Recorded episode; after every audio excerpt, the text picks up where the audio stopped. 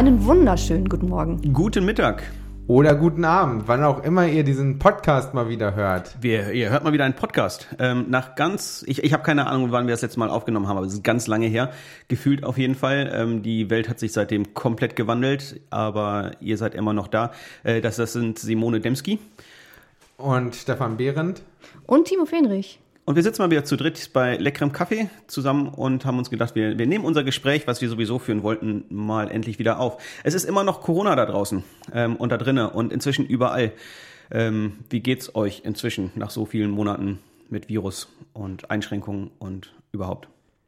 Kann man das noch hören? Also Corona, ich merke, mir geht es total auf den Keks. Sobald man irgendwo ist, ähm, redet man darüber. Und wenn man nicht darüber gerade redet, dass es jetzt nicht mehr Sommer ist, sondern definitiv draußen Herbstwetter, ähm, Gibt es noch was anderes? Also Leben unter Corona-Bedingungen finde ich einfach echt extrem anstrengend. Naja, ich finde ja auch immer in dieser ganzen Diskussion diese Frage von wir leben jetzt in Zeiten von Corona ähm, extrem schwierig, weil ich denke, wir leben nicht in Zeiten von Corona, sondern wir leben in Zeiten Gottes mit Corona. Das macht für mich einen großen Unterschied. Ich habe angefangen, nicht mehr davon zu reden in Zeiten von Corona, sondern in Zeiten mit Corona zu leben, äh, zu reden, weil das ist, was unser Leben gerade ausmacht. Aber es ist nicht alles, sondern es ist ein Teil davon. Ist es so? Also ge gefühlt würde ich dir widersprechen wollen, weil es ist immer und ständig und überall Thema. Ich finde es spannend. Also ich, mir gefällt der Gedanke und der hilft mir wirklich auch, mich zu fokussieren auf mhm. das, worin, worauf richte ich meine Aufmerksamkeit. Und gleichzeitig, ich meine, wie viel im Alltag beschäftige ich mich damit, ne? Hände waschen, habe ich meinen Mundschutz dabei, nee, nochmal ins Haus gehen, habe mhm. ich nicht dabei, wann muss ich ihn anziehen, wie genau. ist es mit Abstand, einkaufen. Ähm, es prägt den Alltag total. Ja. ja. Die Realität Gottes, ja, natürlich auch. Aber wirklich, also, ne, ja. Aber wirklich mit so einem ironischen Ton, oder? Also, es, es tut mir leid, ich bin mal so ehrlich, es, es prägt, also Corona beschäftigt mich im Moment mehr als Gott. Das wollte ich mit diesem ironischen Ton sagen. Und das heißt nicht, dass ich deswegen die Realität Gottes klein machen will. Und ich erlebe mich tatsächlich auch in so einer Zwickmühle, weil ich diese höhere Realität liebe und weil ich sie brauche, um meine Aufmerksamkeit drauf zu richten. Aber der Alltag, also der bestimmt, morgens habe ich meinen Kaffee und dann fängt Corona an, gefühlt. Ja. Das, okay, ich weiß nicht, wer hier zuhört, deswegen muss ich das kurz noch, noch bisschen einsortieren, wenn ich sage, ich beschäftige mich mehr mit Corona als mit Gott. Ähm, jede Frage, die ich auch in Richtung Gott stelle, hat halt äh, in, in meinem Leben sofort auch wieder was mit Corona zu tun. Ähm, dadurch, dass ich in Gemeinde arbeite und ähm, da Veranstaltungen und geschlossene Räume und all die Themen, die, die sind im Moment nur mit Corona oder auch, auch, auch immer mit Corona äh, verhaftet. Und äh, deswegen komme ich dazu, zu sagen, ich beschäftige mich mehr mit Corona als mit Gott, weil jedes Mal, wenn ich mich mit Gott beschäftige, auch mit Corona und Corona ist trotzdem noch überall omnipräsent. Und ich bin schwer genervt davon. Ich habe da wirklich gar keine Lust mehr drauf und muss aber sagen, es wird sich wohl auch nicht so schnell ändern. Also nicht ändern. Also ich persönlich merke eigentlich, dass ich so langsam irgendwie diese ganzen Fragen, was Corona angeht, so ein bisschen entspannter werde. Nicht, weil ich denke, dass der Virus entspannter geworden ist, sondern weil ich das Gefühl habe, vieles ist jetzt durchdacht. Also als ich heute hier zum äh, Podcast aufnehmen reingegangen bin, hatte ich meine Maske dabei. Da denke ich schon gar nicht mehr da drüber nach. Das ist morgens, wenn ich rausgehe, denke ich nicht mehr an die drei Dinge. Schlüssel, Portemonnaie und ähm, Handy. Gut. Äh, Portemonnaie habe ich heute vergessen. Hauptsache.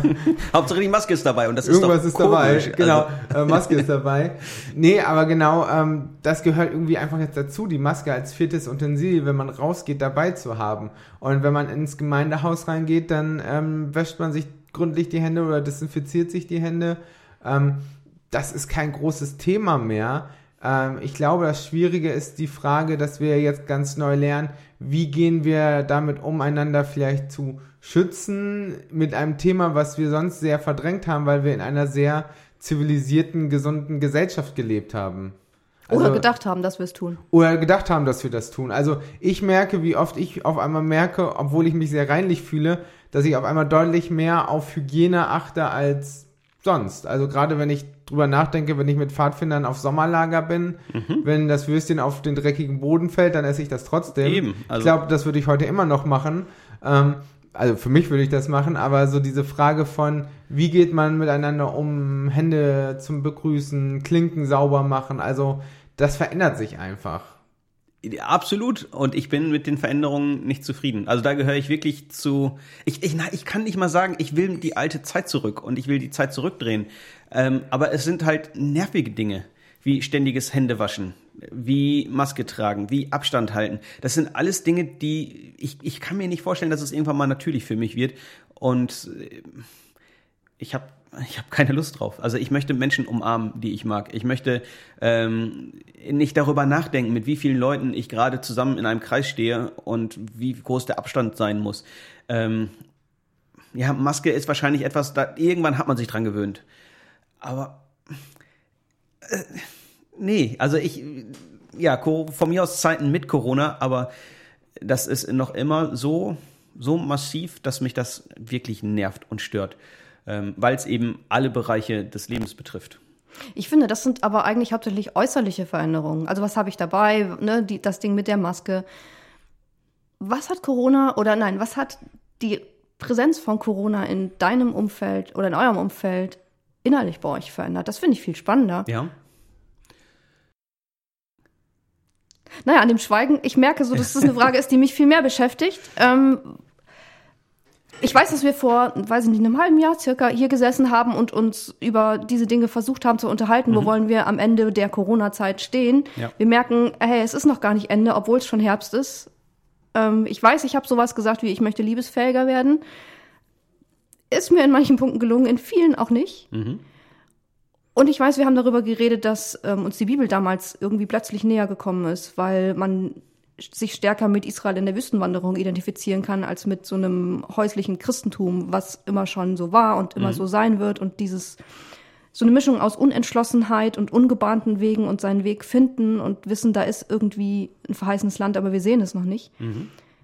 Auch wenn ich ins Neue Testament gucke und feststelle, hey, Quarantäne ist da ein völlig normaler Begriff. Die mhm. Aussätzigen, die Lärm machen mussten, Social Distancing, ähm, nicht anstecken. Es ist alles schon längst genau so passiert. Wir haben es nur vergessen.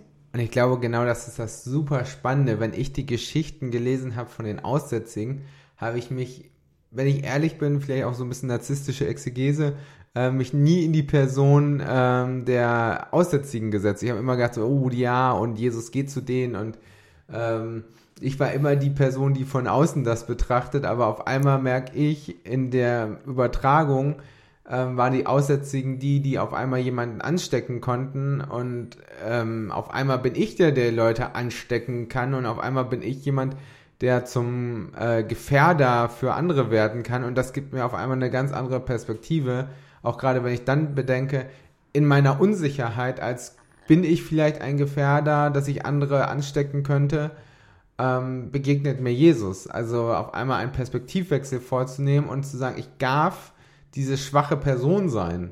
Ich muss nicht die starke sein, die äh, im Gebäude mhm. ist, sondern ich darf mich auch in die Person setzen, die Jesus trotzdem begegnet, ohne dass das aufgelöst wird. Ja, aber das, das Thema ist ja dann nochmal viel komplexer. Ähm, also wenn, wenn ich der Aussätzige bin, dann kann ich dankbar sein, dass Jesus trotzdem mit mir Gemeinschaft hat. Den, den Teil verstehe ich. Aber ähm, ich bin ja tatsächlich, gerade wo ich mit vielen Menschen zu tun habe und wir jetzt in den Herbst gehen, noch, noch einmal wieder neu, gedanklich auf jeden Fall, immer wieder dabei zu überlegen, ähm, ich, ich kann tatsächlich Menschen anstecken. So, Jesus wird mir das vergeben. Das ist eine tolle Perspektive. Ähm, aber ich stehe tatsächlich in der Gefahr, Menschen anzustecken. Äh, auch, ich habe nicht nur mit, mit jungen, dynamischen äh, Leuten zu tun, die so eine Corona-Infektion nach jetzigem Wissensstand einfach mal so wegstecken würden. Also es könnten auch Menschen sterben. Und das trage ich den ganzen Tag mit mir rum. Und das macht, das macht was mit, mit mir. Also bei der Frage, was macht das mit unserem Inneren? Äh, das, das ist nicht gut. Es ist nicht richtig. Ähm, ich mag das nicht. Obwohl ich glaube, ähm, das ist ja genau das Spannende, dass einem auf einmal das bewusst wird. Und ähm, ich glaube, wir sind einfach in einem spannenden Zeitalter. Ich muss so ein bisschen an Robert Koch denken, als er damals über Bakterien und so geforscht hat und die ganze Welt ihn so ein bisschen ausgelacht hat, so wegen, von wegen Hände waschen und Bakterien, ach, mhm. das ist doch alles Blödsinn. Und für uns gehört jetzt irgendwie Hände waschen ähm, zum Alltag. Man bringt es Kindern irgendwie bei, wenn du auf Toilette warst, wasch dir die Hände. Ähm, das gehört zur Erziehung und zum Allgemeinbildung und zum Normalsein dazu. Ich glaube, vieles wird jetzt auch dazugehören. Und ich glaube, es wird nochmal neu dazugehören, bestimmte Risiken bewusst einzugehen. Und das immer in einer Relation zu sehen, zu sagen, okay, inwieweit nehme ich mich für andere zurück und inwieweit ist es auch meine Entscheidung, inwieweit begebe ich mich in ein Risiko. Klar. Also so ein bisschen so wie Erich Kästner sagte, Ja. so Leben ist immer lebensgefährlich.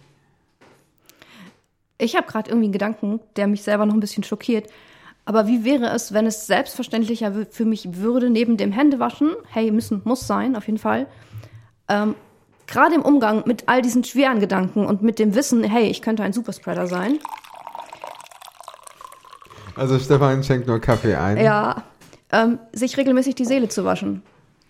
Ich glaube, das brauche ich in dieser Phase meines Lebens und noch mal stärker, weil die Frage, was ziehe ich mir rein, die Frage nach Nachrichten. Also okay, ich habe mich an irgendwelche Corona-News irgendwie auch gewöhnt und weiß stärker, was wann schalte ich ab. Aber auch wie gehe ich mit dieser potenziellen Schuld um, die ich habe?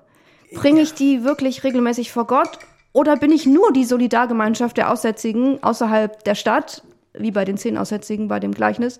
Äh, ist kein Gleichnis. Hey, ist echt passiert. Krass. Ähm, also diese Solidargemeinschaft, die wir jetzt hier am Tisch ja irgendwie auch sind. Ne? Wir haben ungefähr die ähnlichen Berufe, wir haben ungefähr das ähnliche Risiko und wir tauschen uns regelmäßig aus. Ähm, so eine kleine Selbsthilfegruppe, wie erlebst du das in Kirche, wie erlebst du das in deiner Familie, ähm, was machst du eigentlich mit der Seniorenarbeit? Also über diese Solidargemeinschaft hinaus wirklich als Einzelner den Kontakt zu Jesus zu suchen. Wasche ich mir regelmäßig die Seele? Lasse ich sie mir regelmäßig waschen? Das, das ist die mega komplexe Frage. Und es ist die Frage, ob Jesus, ob Jesus wirklich Sünden vergeben kann. Da bin ich gerade.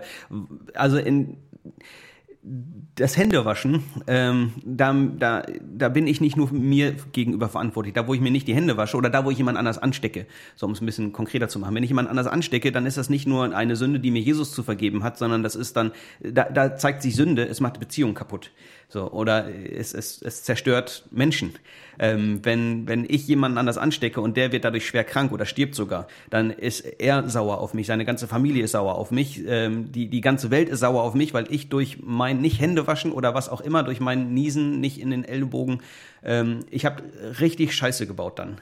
Wovor ich merke, dass ich ein bisschen Schiss habe dann kann ich natürlich zu Jesus gehen und sagen, du vergib mir das und dann hat Jesus mir das vergeben, aber trotzdem ist ja noch die ganze Welt sauer auf mich. Und da würde sich dann eben zeigen, kann Jesus tatsächlich Sünden vergeben und kann er Dinge aus der Welt schaffen?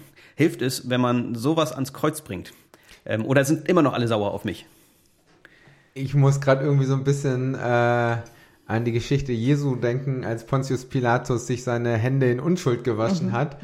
Und ich stelle mir gerade so vor, er wäscht sich die Hände in Unschuld und Jesus wird an der Stelle wahrscheinlich nicht innerlich gegrinst haben, weil es eine schwierige Last war. Jesus war ja auch Mensch, aber so die, mein innerliches Grinsebild, Jesus wird später mit seinem Blut alles reingewaschen haben.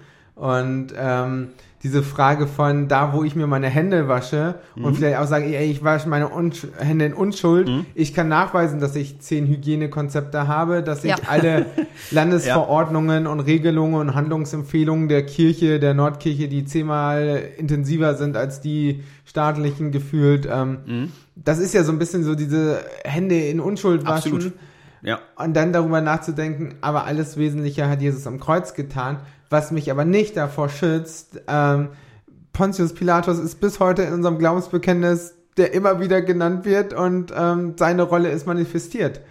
Und so ist es auch, wenn ich Mist baue, dann ist das manifestiert, dann Das ist ist das genau, auszuhalten, ist passiert. dann ist es Geschichte, aber das Wesentliche, und das ist dieses Schwierige auszuhalten zwischen dieser und der nächsten Welt, ähm, Ja, ich habe gerade den Eindruck, so Hygienekonzept und all diese Dinge haben so was von, ähm, sind so die neue Kategorie von Ablassbrief. So, Ja, ne? absolut. Ich kann sagen, hey, ich habe doch alles gemacht und gleichzeitig muss ich mir sicher sein, ja, ich habe alles gemacht, aber dieser Virus ist so jenseits von meiner Logik und von meinen Sicherheitsbedürfnissen, als ob er an einer Gemeindehaustür Stopp machen würde, weil da ein Hygienekonzept hängt.